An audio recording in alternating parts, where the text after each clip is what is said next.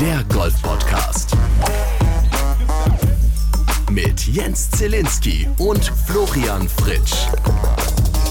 Hallo zusammen, wie man am Intro schon mitbekommen hat, heute wieder eine neue Konstellation. Letzte Woche Herr Ritthammer und meine Wenigkeit plus Gast, heute Herr Fritsch und meine Wenigkeit plus Gast. Guten Tag, Herr Fritsch. Wie ist es? Servus, grüß dich Jens. Ja, soweit eigentlich alles okay. Hatte jetzt ein längeres Wochenende unten im wunderschönen Golfclub Schloss Langenstein. Oh, am Bodensee. Bei den Baden-Württemberg. Genau, richtig, war echt schick. Wetter war, war ordentlich. Am Samstag waren ein bisschen monsunartige Regenfälle angesagt. Die kamen dann Gott sei Dank nicht.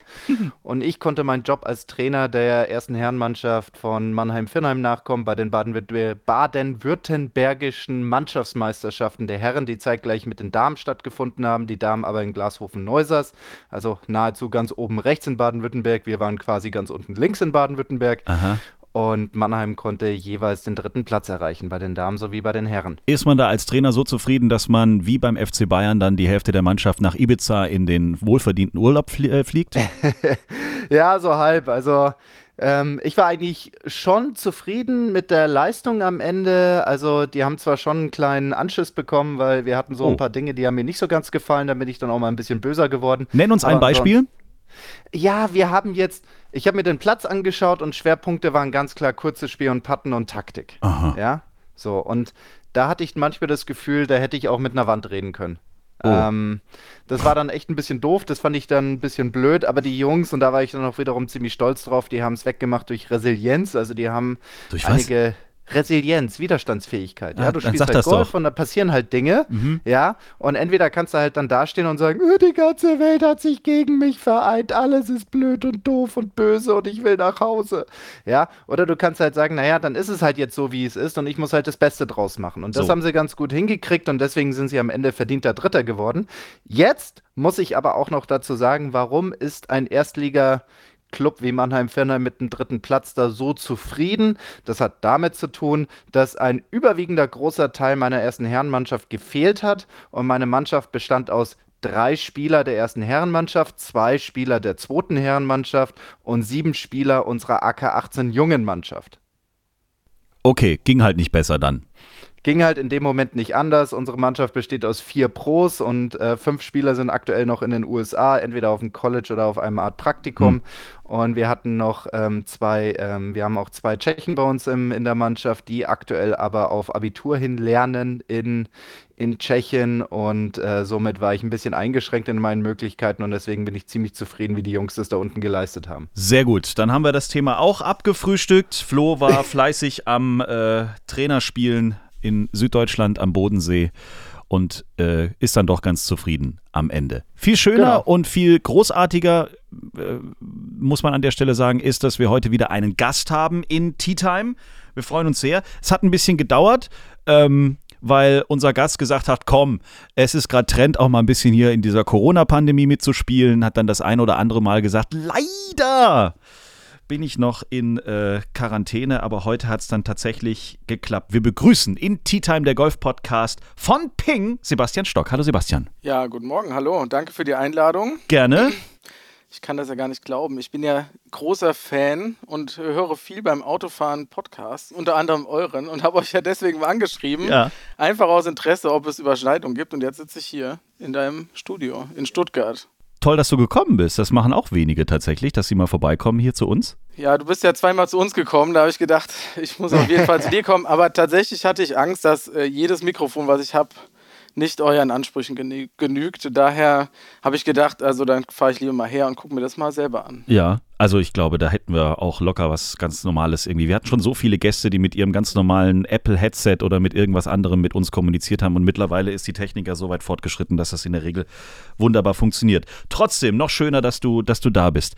Erzähl der Welt, was du bei Ping machst. Ich, was mache ich bei Ping? Ich bin verantwortlich für Ping in, äh, in Deutschland, für das Marketing und den Vertrieb von der Marke Ping.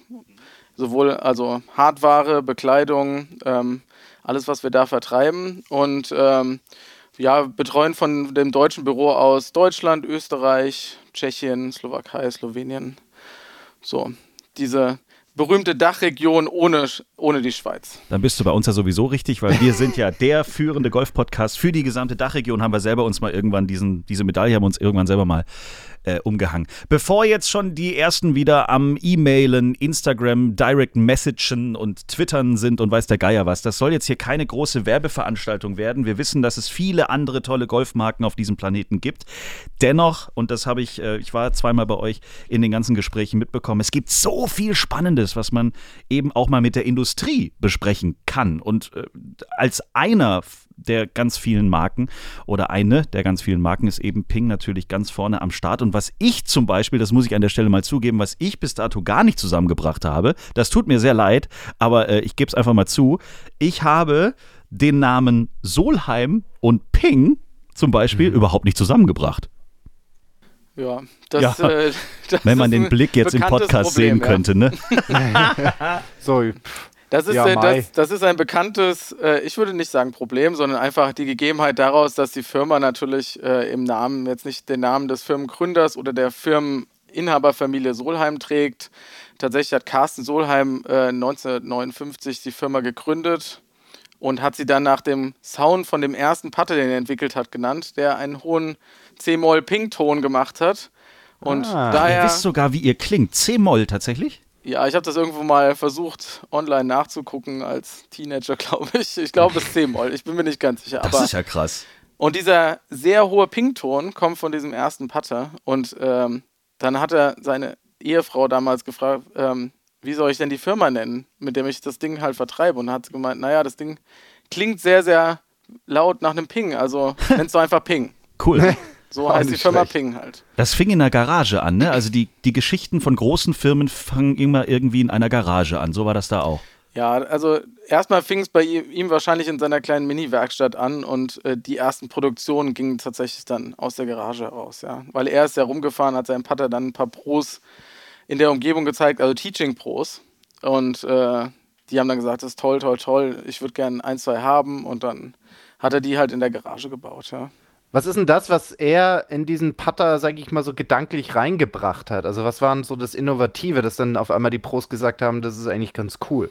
Ja, also sein, also er ist ja sehr spät erst zum Golfen gekommen, ich glaube mit 43 oder sowas, also in den, in den höheren 40er Jahren erst. Und ähm, kam ja von General Electrics, hat auch ähm, für die Regierung mal gearbeitet. Übrigens ein, ein Patent, was auf ihn angemeldet ist, ist dieser, dieser Arm auf den alten Fernsehern. Äh, womit man das, äh, die Sender empfängt. Ja. Das hat er mitentwickelt, dieses Ding da. Also ich glaube, sein Patent ist sogar ähm, ist auf ihn da. Diese Antennen? Ja, ja, diese, diese Antennen auf dem alten Fernseher. Ja, ja. Ach was. Wow. Und äh, er kam halt spät zum Golfen mhm. und hat gemerkt, dass er einfach schlecht ist beim Putten. Wir haben viel gemeinsam. Und ja. dann Ingenieur, dann fängt der Ingenieur halt dran, äh, drüber nachzudenken, warum bin ich denn schlecht beim Putten? Ja. Er, er, hat ja gemerkt, das ist ja die kleinste Bewegung, der Flo wird das kennen, der Anfänger ja. und auch der Fortgeschrittene sagt, naja, also die kleinste Bewegung, was soll da schon viel schief gehen? Mhm. Was kann ich denn da falsch machen? Da hat er sich natürlich gefragt, warum ist das so? Und äh, ist halt an, ans Reißbrett, hat angefangen äh, zu überlegen und hat im Endeffekt, was er gemacht hat, ist das Gewicht nach außen zu bringen. Das ist alles in die Peripherie. Darum, der, ähm, der erste Putter besteht aus äh, eigentlich, also im, im, in der Rohform zwei Metallplatten und die, das Mehrmetall ist außen, vorne und hinten. Und dieses Mehrgewicht außen macht den Putter natürlich dann fehlerverzeihender und äh, dadurch die Putts besser auf Dauer. Das wusste ich okay. alles nicht. Das muss ich echt zugeben. Also ich habe Ping äh, begegnet einem Jahr immer, wenn man in einen Golfshop geht, wenn man Golf spielt, wenn man Golf guckt, keine Ahnung, Baba Watson schießt einem da sofort in, in den Kopf und, und ganz viele Spieler, die eben diese riesige Ping-Kappe aufhaben, Tyrell Hatton und so weiter und so fort. Aber ich wusste nicht, dass ihr tatsächlich oder die Marke Ping auch so viel erfunden hat und so viel in diesen Sport so reingebracht hat tatsächlich. Ich meine, der Putter ist ja erstmal der Anfang. Ja, also ich würde auf jeden Fall ähm, auch das aufgreifen, was du gesagt hast. Ähm, ich glaube, es ist auch super spannend, die anderen Firmen da einzuladen, die auch sehr lange Historien haben und viele, mit Sicherheit viele spannende Innovationen auch schon vorzuweisen hatten. Ähm, dadurch, dass die Firma schon über 60 Jahre ist, ähm, gibt es natürlich viele Dinge, über die man heute nicht mehr redet. Äh, also zum Beispiel äh, die Erfindung vom Answer-Modell, also das, womit die PIN-Geschichte ja. dann auch richtig durchgestartet ist. Der Answer das Putter-Modell hat ja dann auch äh, direkt äh, in dem Folgejahr einen, einen, Major gewonnen und solch und einen Turniersieg ja äh, direkt in, in Scottsdale auch, äh, nachdem er zum ersten Mal rauskam.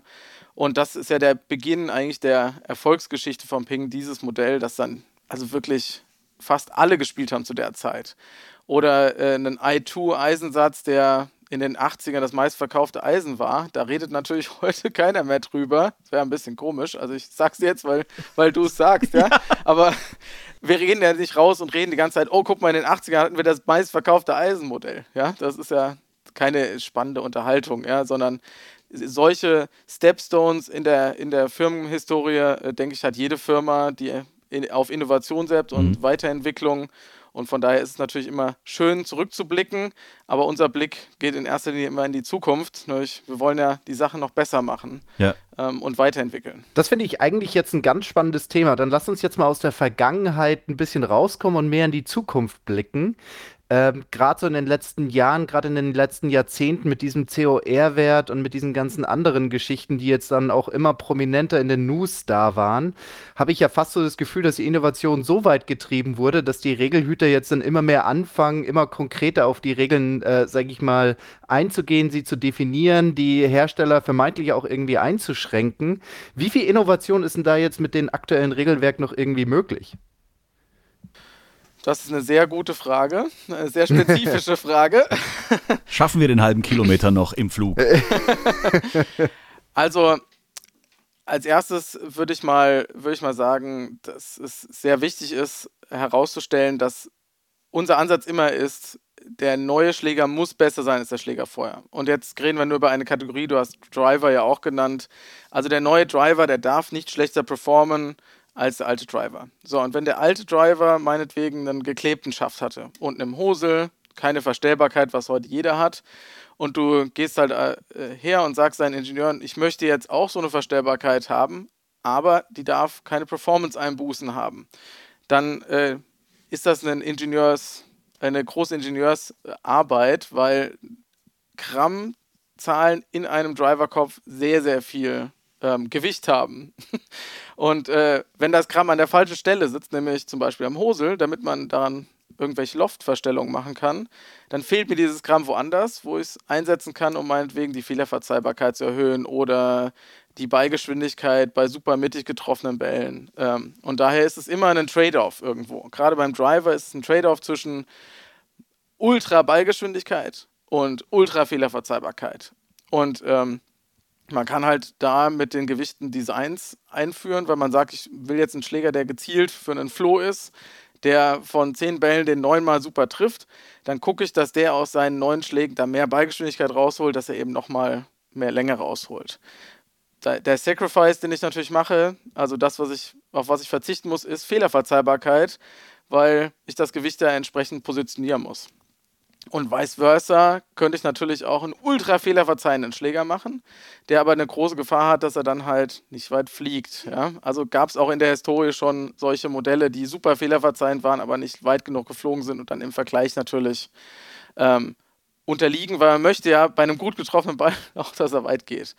Und genau das ist, wenigstens unser Ansatz ist, beides immer ein Stück weiter zu bringen nach oben. Und das ist sehr, sehr schwer, weil man natürlich da in, in Milligrammzahlen, in, in Mikro, also wirklich in kleinsten Grammzahlen versucht, ähm, daran äh, zu schrauben. Also, und dann kann man hergehen und kann an der Schlagfläche das Design ändern. Man kann die Kronendesigns ändern. Man kann die Art und Weise, wie man Material verwendet, verändern. Also innerhalb der Regeln gibt es genug Möglichkeiten, sich noch zu verbessern.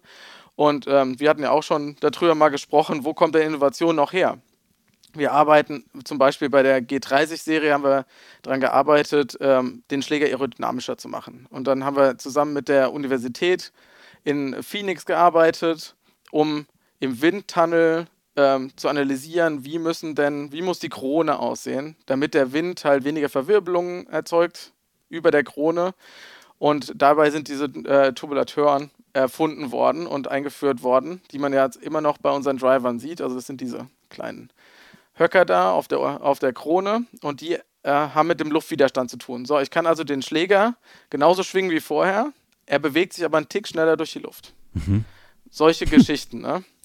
Wow, und was viel, okay. was viel zum Einsatz kommt, ist halt Technologie, die sich woanders bewährt hat, zu versuchen umzusetzen und da einzusetzen. Mhm. Ja.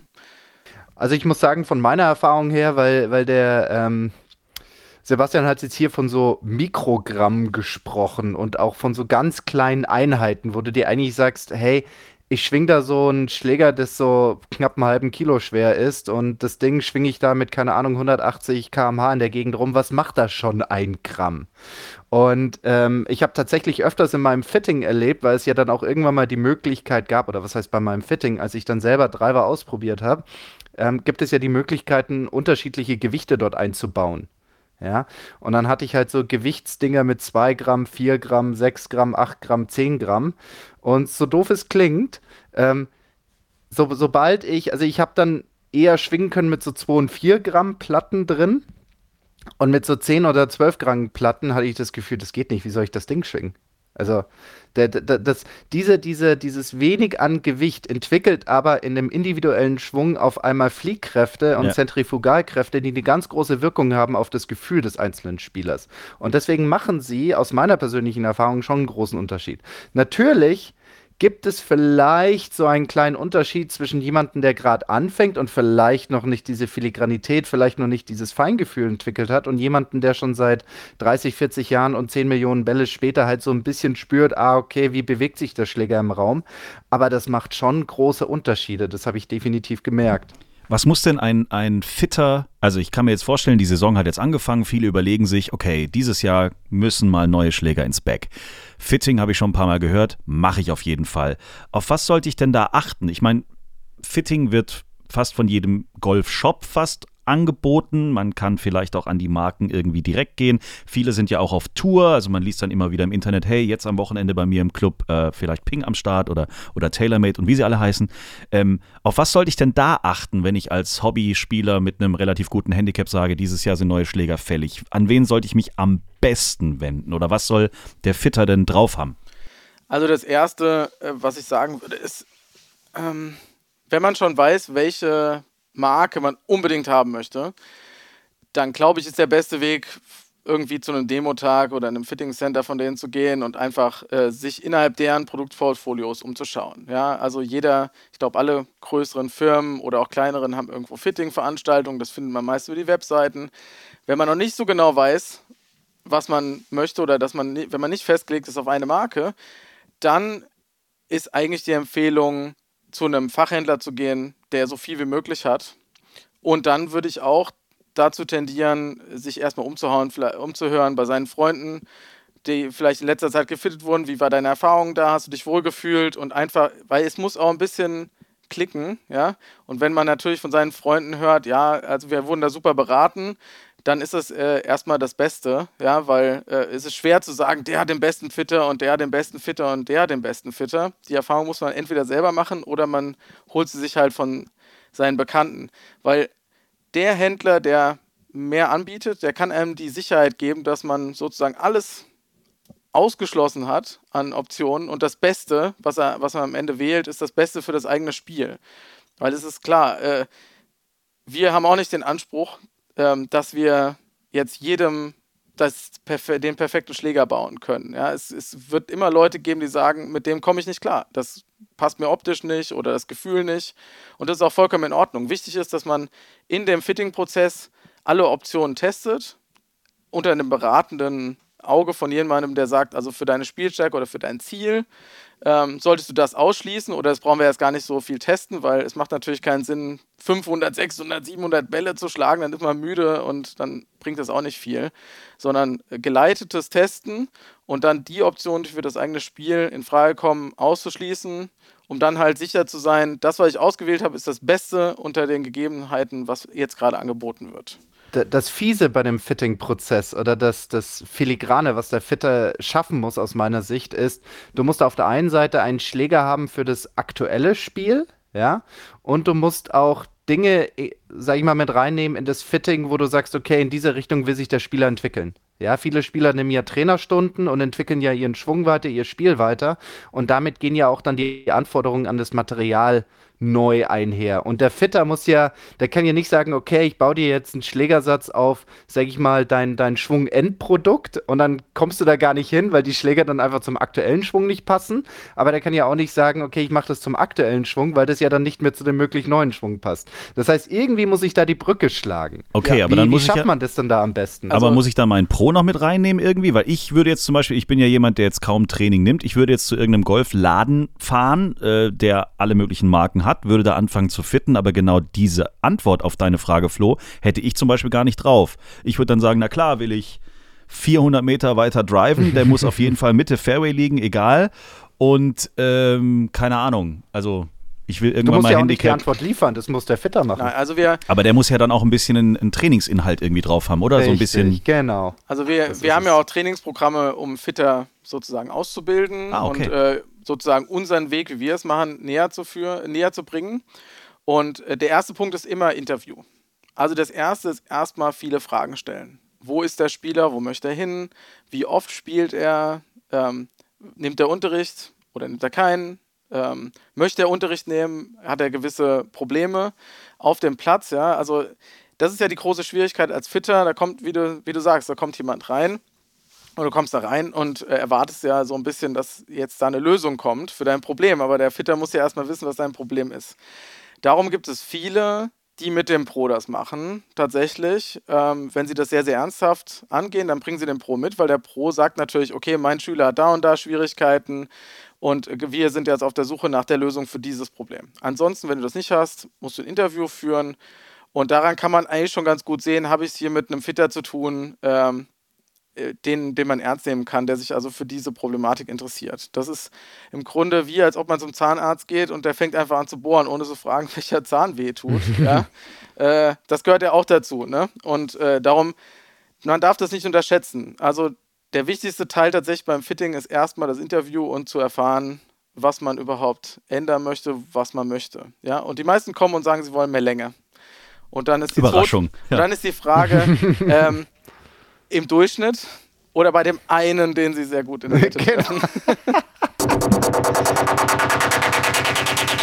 Tea Time. Die Players Playlist.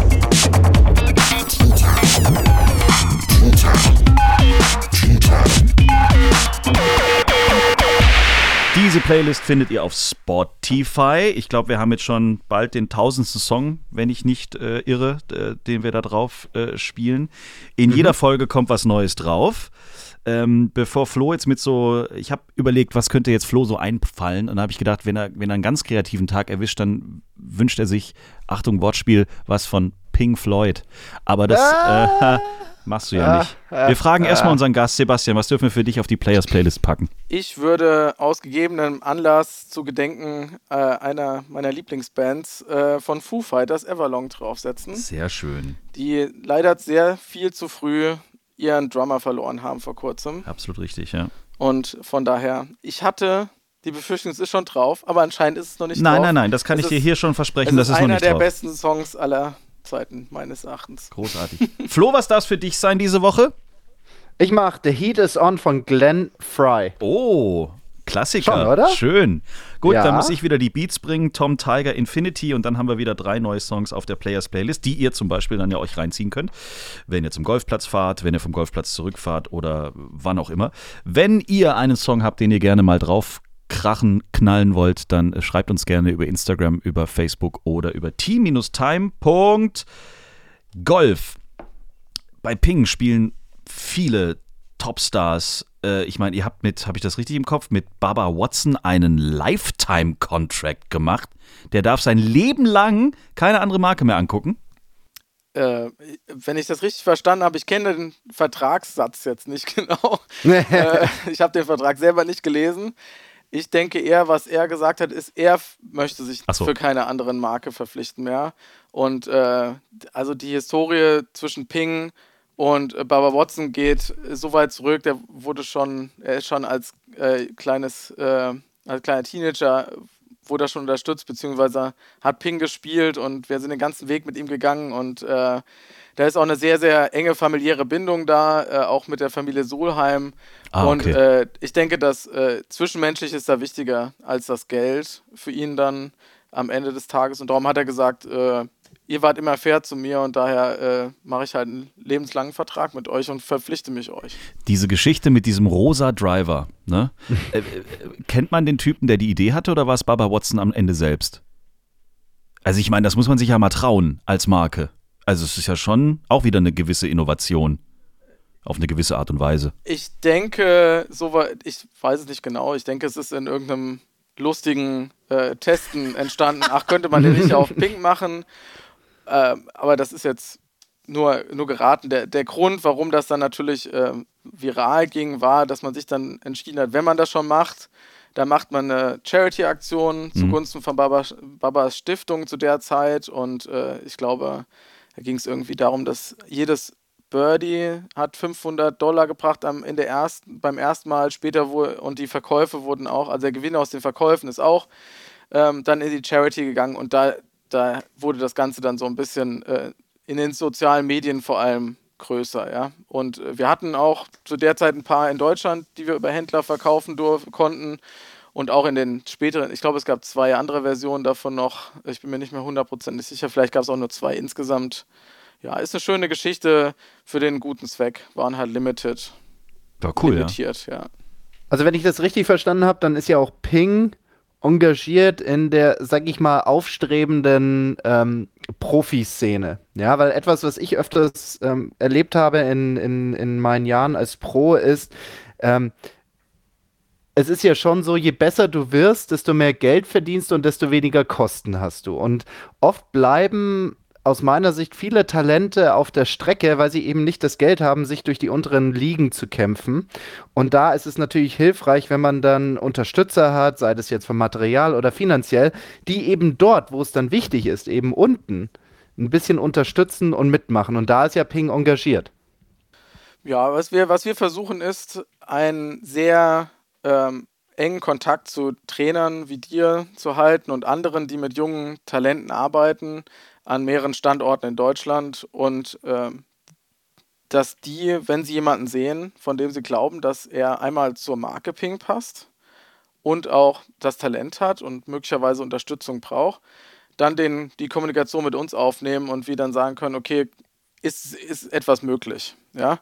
Und äh, natürlich kann man nicht jeden unterstützen, weil es gibt so viele Talente und es ist ja. sehr, sehr schwer zu sagen, also der wird es schaffen und der wird es nicht schaffen. Ähm, Darum ja auch unser Ansatz, gerade in Deutschland, da sehr stark mit den Trainern zusammenzuarbeiten. Äh, Ähnliches wird in anderen Ländern ja auch gemacht. Ja. Aber im Endeffekt äh, ist das etwas, wo wir unterstützen können, dass, äh, dass junge Talente es ein bisschen einfacher haben.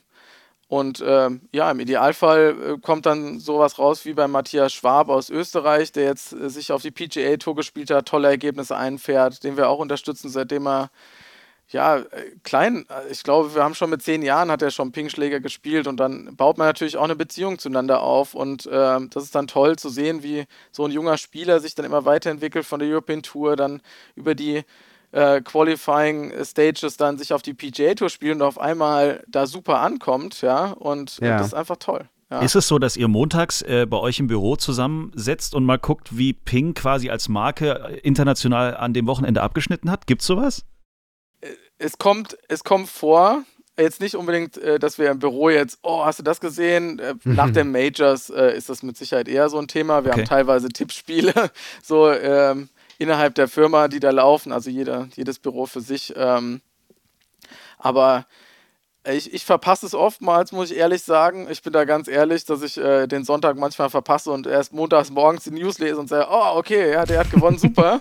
ja. Weil ich wenig Golf gucke im Moment. Ähm, wenn man da im Thema ist, ist man da natürlich voll dabei. Aber ähm, es, ist, es ist für uns wichtig, dass, äh, dass Ping-Spieler gut abschließen, klar. Dass, äh, wir haben zu jedem eine persönliche Beziehung und freuen uns darüber, wenn, wenn die ähm, gut spielen. Ja? Äh, natürlich besonders, wenn es deutsche Spieler sind, österreichische Spieler, äh, Spieler aus Ländern, die wir unterstützen. Wenn eine Caro gut spielt in den USA, auf der, auf der LPGA zum Beispiel Caro Massor, die wir auch seit Ewigkeit unterstützen, ja. Und ähm, äh, da gibt es viele schöne Momente, wenn solche Dinge passieren. Ähm, zum Beispiel auch nach dem Solheim Cup hatten wir die Möglichkeit, mit Caro so, ein, so eine kleine, ähm, so eine kleine äh, Klinik zu machen in St. Leonroth für die Kids direkt in der Woche danach. Und da habe ich die Caro auch getroffen und habe gesagt, hey, wir haben uns gar nicht gesehen beim Solheim Cup. Ja, also, es ist ja so groß, ja. Yep. Ähm, das war ganz witzig, ja. Wir haben uns erst danach gesehen, halt für diese kleine Klinik. Aber für die Kids, da war das natürlich großartig, ja.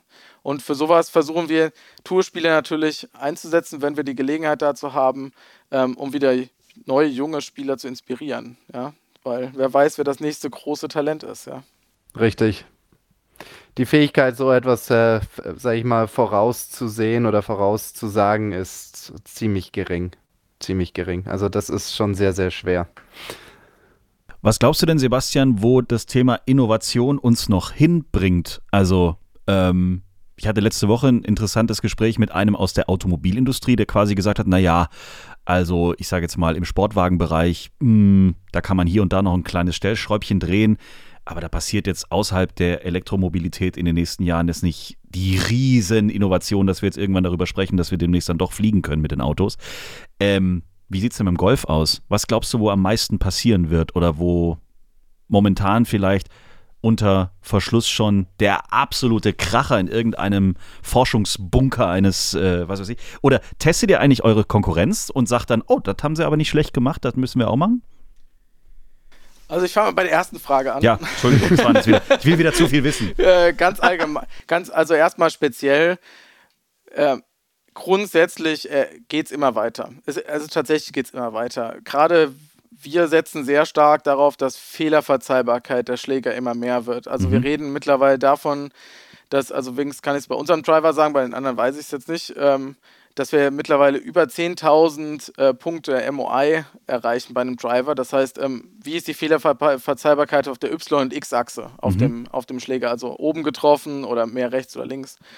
Und ähm, das ist schon enorm. 10.000? Ähm, ja, also wenn man so überlegt, dass vor ungefähr, ich würde ich würd sagen, vor 15 Jahren, 15, 16 Jahren äh, war man noch so zwischen 5.000 und 6.000, was das betraf. Das mhm. sind schon das sind schon Riesenwerte. Also das, was wir versuchen, ist, den schlechten Schlag besser zu machen. Ja. Mhm. Ähm, weil wenn der schlechte Schlag besser ist und man weniger tief im Rough ist oder eben nicht im Wasser liegt, sondern halt zwei Meter daneben, dann ist das es leichter, gut. einen guten Score zu spielen. und äh, an diesen Feinheiten, ne? Und wie, wie der Flo ja gefragt hat, innerhalb der Regeln halt versuchen, ideal zu designen. Ja? Also es gibt ja Regeln, für, zum Beispiel bei den Wedges, für die Grooves, ja, ähm, und die be beinhalten einmal Tiefe der Grooves, wie die Seitenkanten äh, aussehen dürfen, also vom Winkel und wie dann die Rundungen der Grooves sind oben auf der Oberseite und das kann man natürlich feintunen. Da kann man sagen, okay, welches, was Ergebnis möchte ich denn erreichen, welches Ergebnis? Ich möchte das bei zum Beispiel mit einem 60 Grad Lob, Wedge möchte ich, dass da so ein Flyer entsteht. Also designe ich die Grooves so, dass das unterstützt wird. Ja? Mhm. Und solche, solche Innovationen finden tagtäglich statt und werden auch weiter stattfinden. Diese Schritte sind evolutionär. Ich ich glaube, es ist sehr schwer, revolutionäre Innovationen zu bringen, wie du schon gesagt hast, auch in der, wie, ähnlich wie bei der Autoindustrie. Ähm, die Schläger werden evolutionär immer, immer besser mhm. und bauen auch ein bisschen aufeinander auf, weil das Wissen natürlich aus 60, über 60 Jahren Schlägerbau, das, äh, das muss ja mit einfließen. Du fängst niemals bei Null an. Ja? Du würdest ja niemals ignorieren, was du schon erforscht hast, sondern du nimmst das Wissen und baust auf dem Wissen auf, um das nächste ähm, großartige Produkt zu entwickeln. Ja? Und ähm, wir arbeiten immer an neuen Produkten und äh, wir freuen uns auf jeden neuen Produktlaunch, äh, den wir vorstellen können, äh, weil weil, es, äh, weil irgendeine Innovation logischerweise immer da drin ist, um eben diesen nächsten Schritt nach vorne zu gehen. Ja. Und ähm, ob wir testen, ähm, ich bin nicht involviert in der Produktentwicklung. Ähm, ich gehe davon aus, dass man sich diese Dinge anschaut. aber man darf eine Sache nicht vergessen. Ähm, wenn jetzt heute ein neuer Driver rauskommt, ist der wahrscheinlich schon vor mindestens einem Jahr fertig gewesen oder vielleicht auch schon eineinhalb Jahren ah, ja. im Grunddesign. Also daran wird ja drei, vier Jahre auch gearbeitet. Darum, unsere Zyklen sind ja also mindestens 18 Monate für einen neuen Driver, weil mhm. man natürlich auch Zeit braucht, um neue Innovationen dann umzusetzen. Da hängt ja nicht nur das Design dran, sondern dann auch die Produktionsschritte, dass das Produkt dann auch wirklich beim Endkunden ist. Und eben, nachdem man einen Prototype erstellt hat, dass der dann auch wirklich so performt, wie man das im Computer sich errechnet hat. Ähm, daher ist es relativ schwer, äh, dann halt für dieses Produkt Dinge zu testen gegen Produkte, die man ja von anderen Firmen noch niemals ja. gesehen hat, weil die ja auch zwei Jahre vielleicht oder drei Jahre im Voraus sind. Das weiß man ja nicht. Also man kann immer nur auf sich selber schauen und an sich selber arbeiten. Und äh, ist ja auch so ein bisschen was, äh, was im Golfsport gilt. Wenn man in deinem Team wird es nicht, äh, nicht anders sein, Flo, ja. Du wirst den Jungs auch sagen, arbeitet an eurem Spiel und guckt nicht, was die anderen machen. Ähm, ja. Sondern wenn du ein Problem mit Kurzspiel hast, dann arbeite an deinem Kurzspiel und guck nicht, wer alles noch schlechter ist als du, damit du dich besser fühlst, ja? sondern guck, was du verbessern kannst. Und ähm, das ist unser, darum haben wir das nicht nötig. Am Ende, dass wir jetzt sagen müssen, wir müssen genau auf irgendwas hin designen, sondern unser Fokus ist auf uns und wir wollen besser sein als unser Vorgängermodell. Mhm. Und äh, dann kann man analysieren, wie performen wir gegen den Markt, aber dafür gibt es bessere Seiten. Dafür gibt es so Seiten wie Gol MyGolf Spy oder Golf-Magazin-Tests oder sonstiges, um das zu zeigen, das müssen wir am Ende ja gar nicht. Da gibt es ja Leute, die sich nur damit beschäftigen, sozusagen die aktuellen Produkte gegeneinander zu testen. Super spannend. Ich finde es immer mal wieder interessant, dass man auch mal äh, quasi äh, nicht einfach nur äh, wie im Golfshop dann die tausend Marken sich da mal anguckt, sondern auch mal ein bisschen was über die Marken erfährt. Und das fand ich heute tierisch spannend, dass wir mal mit dir, Sebastian, über Ping sprechen konnten.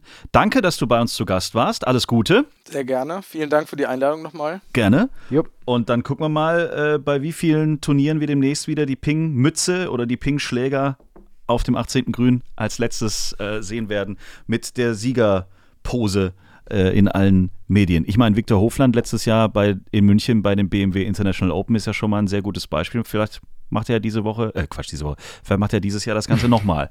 Wäre ja nicht schlecht. Wir drücken die Daumen. Super. Dankeschön, Sebastian, und bis bald. Super, danke, danke Sebastian. Tschüss. Bis dann. Ciao, Jens. Schreibt uns, liked uns. t-time.golf